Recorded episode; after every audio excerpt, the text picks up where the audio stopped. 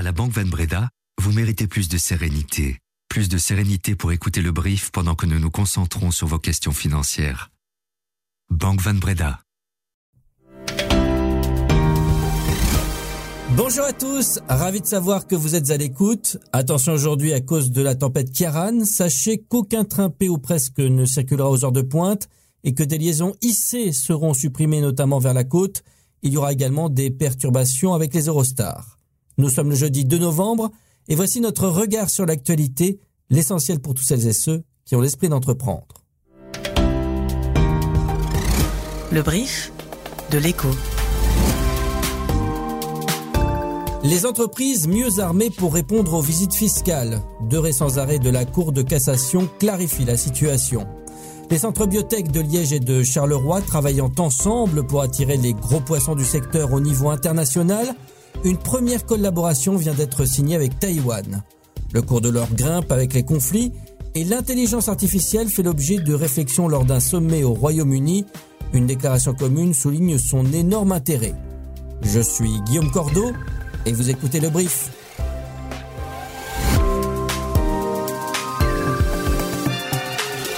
Le brief, cette info, dès 7 heures.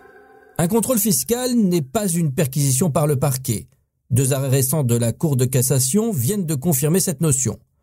Dans le cadre d'une perquisition, le parquet peut utiliser la force si nécessaire. C'est impossible dans le cadre d'un contrôle fiscal où les agents doivent obtenir l'accord préalable du contribuable pour intervenir à son domicile.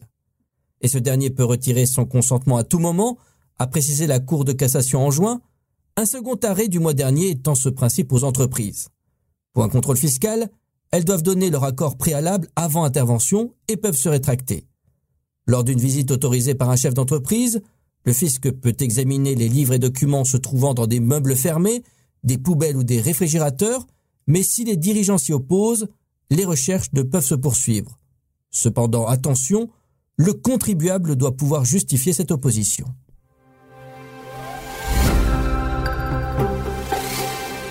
Ne parlez plus de guerre des bassins entre Charleroi et Liège, en tout cas dans le domaine des biotechnologies.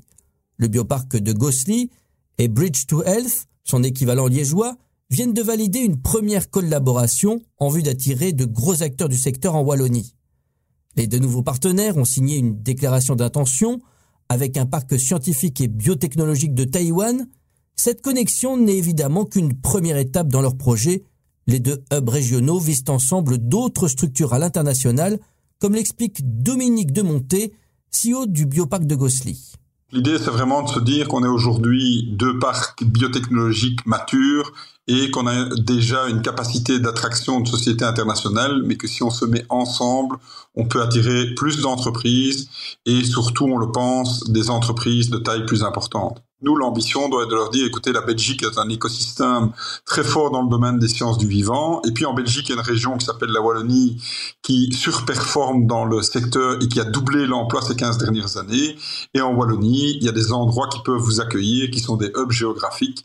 Et en fait, on vous en présente deux euh, qui s'appellent Liège et Charleroi. Mais ce positionnement commun vers l'international n'empêche pas de conserver ses spécificités régionales, comme le précise Amel Tounsi, CEO de Bridge to Health, le pôle biotech liégeois. Chacun, effectivement, garde euh, ses forces, hein, dans le sens où euh, chacun a des relations privilégiées avec les acteurs de sa région, tels que les hôpitaux de notre région, du, côté de Liège avec le, avec le CHU, mais aussi les autres hôpitaux, avec euh, l'université de, Liège, avec les, les invests locaux. Donc on, on garde en fait cette proximité et ce travail au jour le jour avec notre communauté, notre écosystème Par contre, pour la représentation à l'international, là, on a en fait euh, de la valeur ajoutée à, être visible ensemble. Ça nous permet aussi d'économiser en fait euh, euh, nos forces là-dessus. La Réserve fédérale américaine concluait hier sa dernière réunion de politique monétaire. Alors, vous voulez savoir? Stop ou encore pour les taux? Eh bien, sans grande surprise, la Banque centrale américaine a maintenu son statu quo ces taux restent dans la fourchette allant de 5,25 à 5,5%. Mais hier, les regards étaient aussi tournés vers le Trésor américain qui devait donner des indications sur sa politique d'émissions obligataires pour assurer le refinancement de la dette. Suite aux hausses de coûts d'emprunt ces dernières semaines, le département a décidé de ralentir le rythme auquel il émet des titres à long terme. Conséquence directe, sur le marché obligataire, le taux d'intérêt de l'emprunt américain à 10 ans avait nettement baissé hier soir de 14 points de base aux alentours de 4,8%. Il repasse nettement sous la barre symbolique des 5%. Rassuré par ces nouvelles, Wall Street évoluait hier dans le vert. À l'issue de la séance, le Dow Jones a terminé à plus 0,67%, le Nasdaq à plus 1,64%. À Tokyo ce matin, même tendance. À suivre aujourd'hui aux États-Unis les résultats d'Apple dans la soirée. En Allemagne, il y a ceux de Lufthansa, la maison mère de Brussels Airlines. Chez nous, GBL, Euronav et Galapagos sont au rapport en direct sur l'éco.be. L'or est traditionnellement une valeur refuge. Et dès qu'un conflit armé redémarre quelque part, les investisseurs prudents remettent une bonne dose dans leur portefeuille. La preuve, depuis que le conflit très violent a repris entre Israël et le Hamas, le métal jaune retrouve des plafonds qu'il n'avait plus atteints depuis plusieurs mois. L'once fluctue autour des 2000 dollars, à quelques unités du sommet historique des 2075 dollars. Pourtant, la demande pour l'or physique est plutôt en baisse. Jean Goffin, bonjour. Bonjour Guillaume. Vous êtes l'un de nos experts financiers à l'écho Expliquez-nous ce paradoxe entre la demande en baisse et les prix qui montent. Le euh, Conseil mondial de l'or publie chaque trimestre un rapport sur la demande d'or physique et on apprend que euh, pour le troisième trimestre, la demande globale d'or physique a diminué de 6%. En fait, les euh, consommateurs, les particuliers, au vu du rebond du cours de l'or sont un peu découragés, achètent moins d'or physique. C'est notamment le cas des consommateurs chinois qui ont envie en fait de dépenser euh, plus en voyage, en tourisme pour se divertir. Euh, par contre, les banques centrales restent toujours très friandes euh, d'or physique. sur les neuf premiers mois de l'année, on est sur un niveau record. Les banques centrales mondiales ont acheté pour 800 tonnes d'or. il faut rappeler aussi que 2022 avait été un, record en termes euh, de demande d'or euh, du côté des banques centrales. Donc 2023 pourrait être une nouvelle année record. Et pourquoi les banques centrales achètent-elles autant d'or? Alors il y a, plusieurs raisons à ça, mais la principale c'est une source en fait de diversification euh, pour elles, pour pour leur avoir.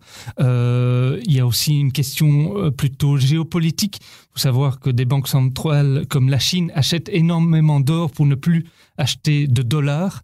Et puis, ça leur permet également de soutenir leur devise sur les marchés financiers. Elles pouvaient vendre de l'or en achetant leur propre devise qui soutiendrait leur devise euh, locale. Ambiance, ambiance, une nouvelle fois au sein de la Vivaldi et sur une question de mobilité cette fois. Le gouvernement de Crau planchait sur l'utilisation des caméras le long des routes pour contrôler l'usage du GSM au volant. Quelques projets pilotes devaient valider la technologie. Mais le projet n'aboutira pas, pas sous cette législature en tout cas, bien que la décision date déjà de 2021. Le ministre de la Mobilité, Georges Kiné, écolo, l'a reconnu avant-hier à la Chambre, mais il s'est empressé de rejeter la faute sur ses collègues de l'intérieur, Anis Verlinden et de la justice de l'époque, Vincent van Quickenborn. C'était à eux de soumettre le dossier pour avis à l'organe de contrôle de l'information policière, ce qui n'a pas été fait ou pas dans les formes adéquates, assure Georges Kiné.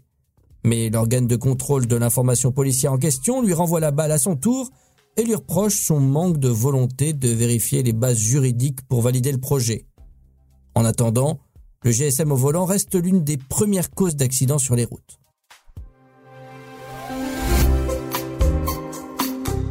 ChatGPT et autres agents conversationnels du même type n'existent pas depuis un an que déjà les dérives autour de leur utilisation effraient. À tel point que Rishi Sunak, le Premier ministre britannique, a organisé un premier sommet international sur l'intelligence artificielle. Un sommet qui se tient jusqu'à aujourd'hui à Bletchley Park, domaine historique où Alan Turing a inventé l'ancêtre de l'ordinateur et cassé les codes nazis durant la Seconde Guerre mondiale. Ce premier rendez-vous a accouché hier d'une déclaration commune qui célèbre, je cite, les énormes opportunités de l'IA avant d'insister sur le caractère urgent d'une coopération internationale sur le sujet. Jean Asquette, vous êtes notre envoyé spécial sur place. Cette déclaration a été signée par plus d'une vingtaine de pays, dont les États-Unis, la Chine, la France, l'Allemagne, les Pays-Bas et le Royaume-Uni, mais pas la Belgique. Est-ce un échec? Euh, donc, comme la déclaration l'indique, l'heure est surtout à la compréhension euh, des risques précis. Euh, elle évoque de potentielles catastrophes provoquées volontairement ou involontairement. Ces catastrophes potentielles vont de la manipulation d'élections aux attaques biologiques, en passant par des atteintes à la vie privée.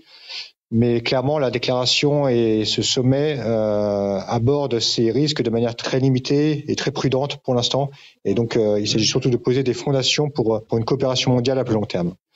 Un point intéressant de ce sommet, c'est que les mots euh, réglementation et euh, régulation n'ont pas du tout été euh, prononcés. C'était vraiment des, des mots tabous, car chaque pays a véritablement la volonté de protéger son attractivité et ne veut pas se poser comme, le, comme un pays frileux par rapport à l'intelligence artificielle. Donc, ce qui est intéressant dans ce sommet, c'est la volonté de jouer, de trouver un équilibre parfait entre la, la gestion des risques, l'anticipation des risques d'un côté, et de l'autre côté, la, volonté de, croire et d'être ambitieux et euh, optimiste euh, en matière d'intelligence artificielle.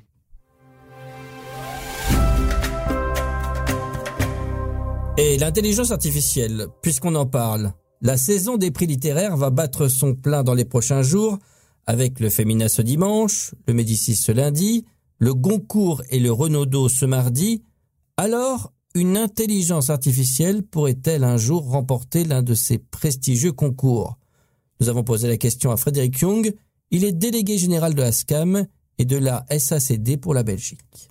Oui, je pense que la chose est possible de deux façons différentes. La première, si un auteur ou une autrice présente un ouvrage qui aurait été rédigé par un outil d'intelligence artificielle et que la chose ne serait pas dévoilée au jury, et euh, deuxième possibilité, c'est qu'on crée des jurys pour des produits synthétiques de l'intelligence artificielle, comme il y a eu des prix pour des programmes informatiques de jeux euh, d'échecs, par exemple. Je pense qu'il va y avoir un effet de mode sur un certain nombre de productions euh, synthétiques, euh, que ça va attirer l'attention euh, d'institutions, de d'entreprises ou de ou de ou même de certains publics qui voudront voir ce que permet cette technologie. L'essentiel de ce qu'on voit, c'est en fait des outils qui aident à la création de TikTok, d'Instagram, de, messages Facebook, c'est-à-dire des choses qui font des synthèses très rapides, etc. On est vraiment dans des outils largement dédié aux réseaux sociaux et, aux blogs. Bref, euh, pour l'instant, pas vraiment le genre de littérature qui pourrait séduire un jury. Bon. En même temps, vous me direz, on n'est jamais à l'abri de rien. Et pour finir, laissez-moi vous présenter Reda. Reda, c'est l'investisseur témoin qui est au centre du 43e épisode de notre série de podcast Tracker.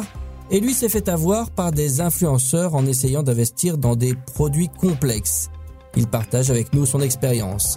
Rendez-vous pour l'entendre sur notre application, notre site internet ou les différentes plateformes d'écoute de podcast. Ce brief a été préparé par Laurent Fabry. Bonne journée à tous et soyez prudents avec la météo. Rendez-vous pour le prochain podcast demain.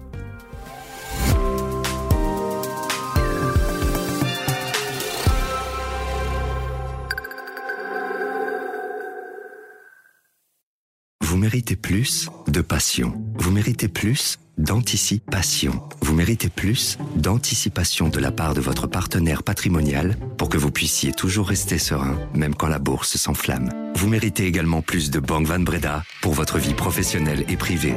Banque Van Breda, réservée aux entrepreneurs et aux professions libérales.